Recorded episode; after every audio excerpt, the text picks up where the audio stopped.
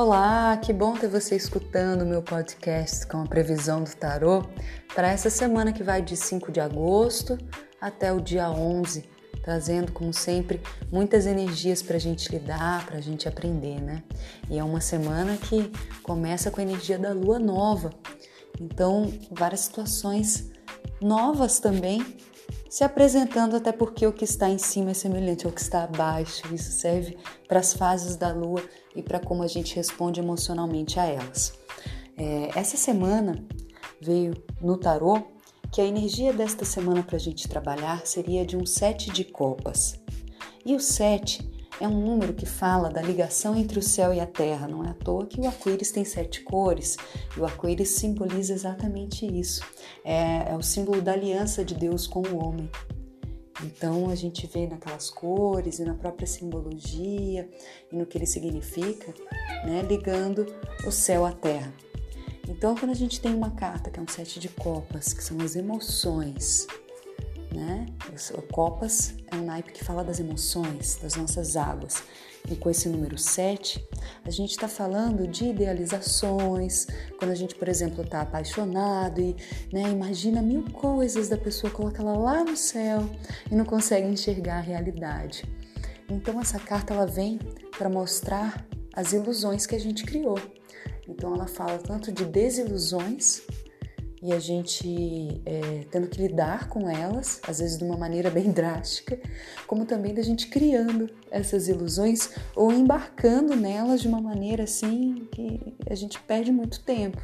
Ela fala de vícios, ela fala de prazeres sensuais, sexuais, que podem ser interessantes, né? Assim como até certos vícios, desde que a gente tenha consciência do que está fazendo e a gente não perca o foco do que realmente interessa na nossa vida, é, desde que isso não se volte contra nós. Então, essa semana com esse sete de copas traz o desafio da gente enxergar as coisas como elas realmente são. Existem várias verdades, é complicado a gente dizer que existe apenas uma verdade. Mas quando eu digo enxergar as coisas como realmente são, é a gente entender o que que o nosso coração precisa, o que que o nosso coração está sentindo e estar inteiro dentro de tudo que se apresenta. É, entender o que, que é uma projeção de uma vontade nossa e o que é verdadeiro. Quando a gente está inteiro e a gente realmente sente as coisas a partir do coração, fica um pouco mais difícil a gente ser enganado, mesmo que seja pelo nosso próprio ego. Então, é, a energia dessa semana é essa.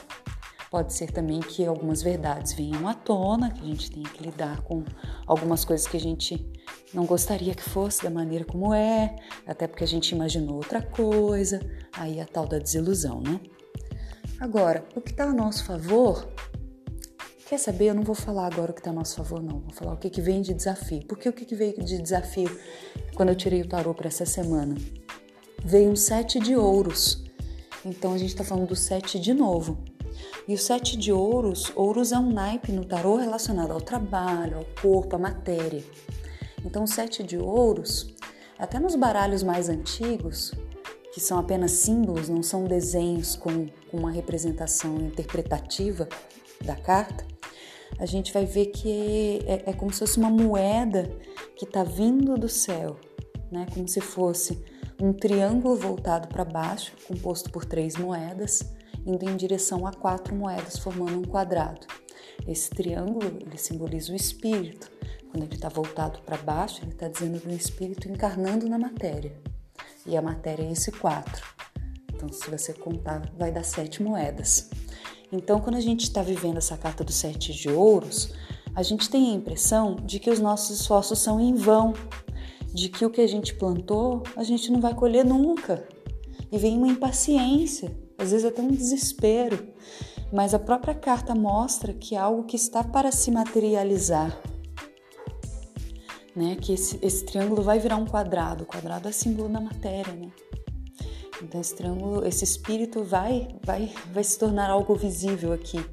Ela sai muito essa carta para quando você de repente está investindo num negócio e você fala, poxa, mas eu nunca é, colho os frutos do que eu estou fazendo. Então mostra que está chegando, confia.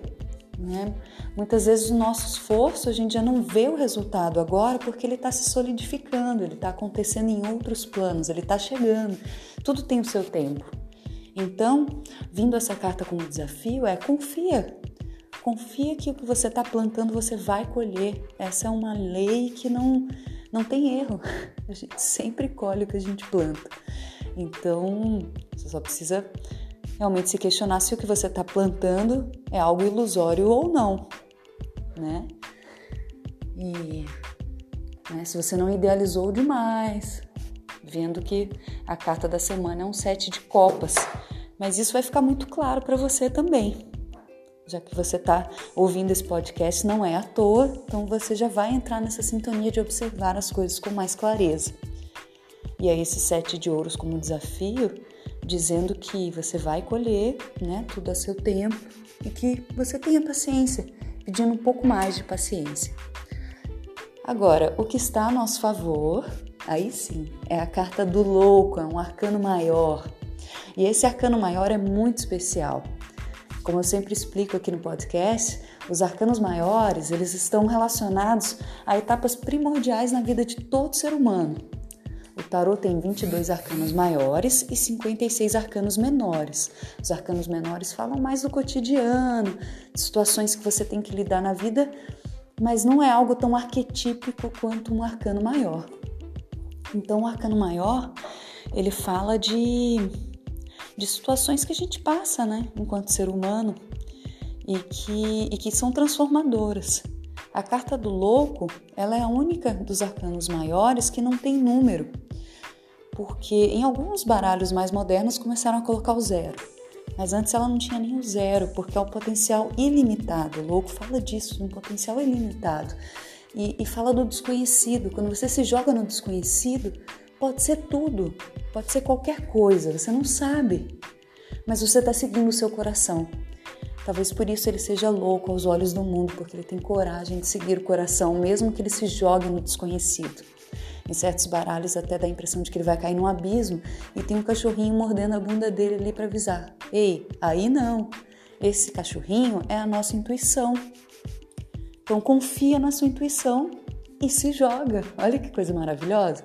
O louco também traz a energia da criança, porque a criança ela fala o que ela, ela não tem medo de falar o que ela que ela sente, de falar algumas verdades que até constrangem os adultos, né? É como o bobo da corte também, o único que fala aquilo que ninguém tem coragem de falar.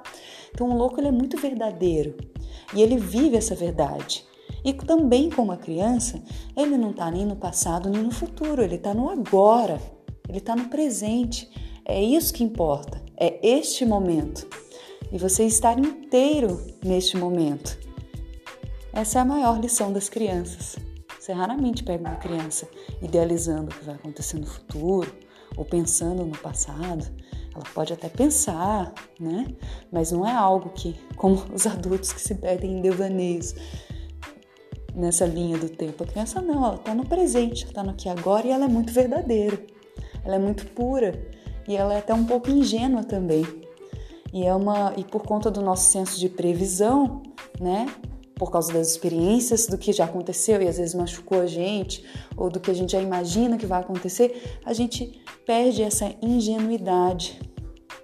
E a palavra ingenuidade está relacionada também a, a genuíno, a verdadeiro. A gente perde essa nossa essência. Então o louco está falando que o que está a seu favor é a possibilidade de você resgatar essa, essa tua criança vivendo o que o seu coração está pedindo e se jogando no novo também. Às vezes até sendo um pouco irresponsável, porque a carta do louco ela também traz essa faceta. Né? Pode ser a irresponsabilidade ou sendo infantil em relação a algumas coisas, mas como é uma carta que está a favor, é se permita brincar um pouco mais, não levar as coisas tão a sério, que certamente vai ser bem interessante. É isso, eu espero que você tenha gostado desse podcast. E eu, Sara Bonfim, também sempre passo informações sobre tarô, espiritualidade e outros assuntos no meu Facebook, na página Tarô da Sara, tarô com T. Sara é sem H, viu, gente? E no Instagram, bonfim.sara. Um grande abraço e uma boa semana para vocês.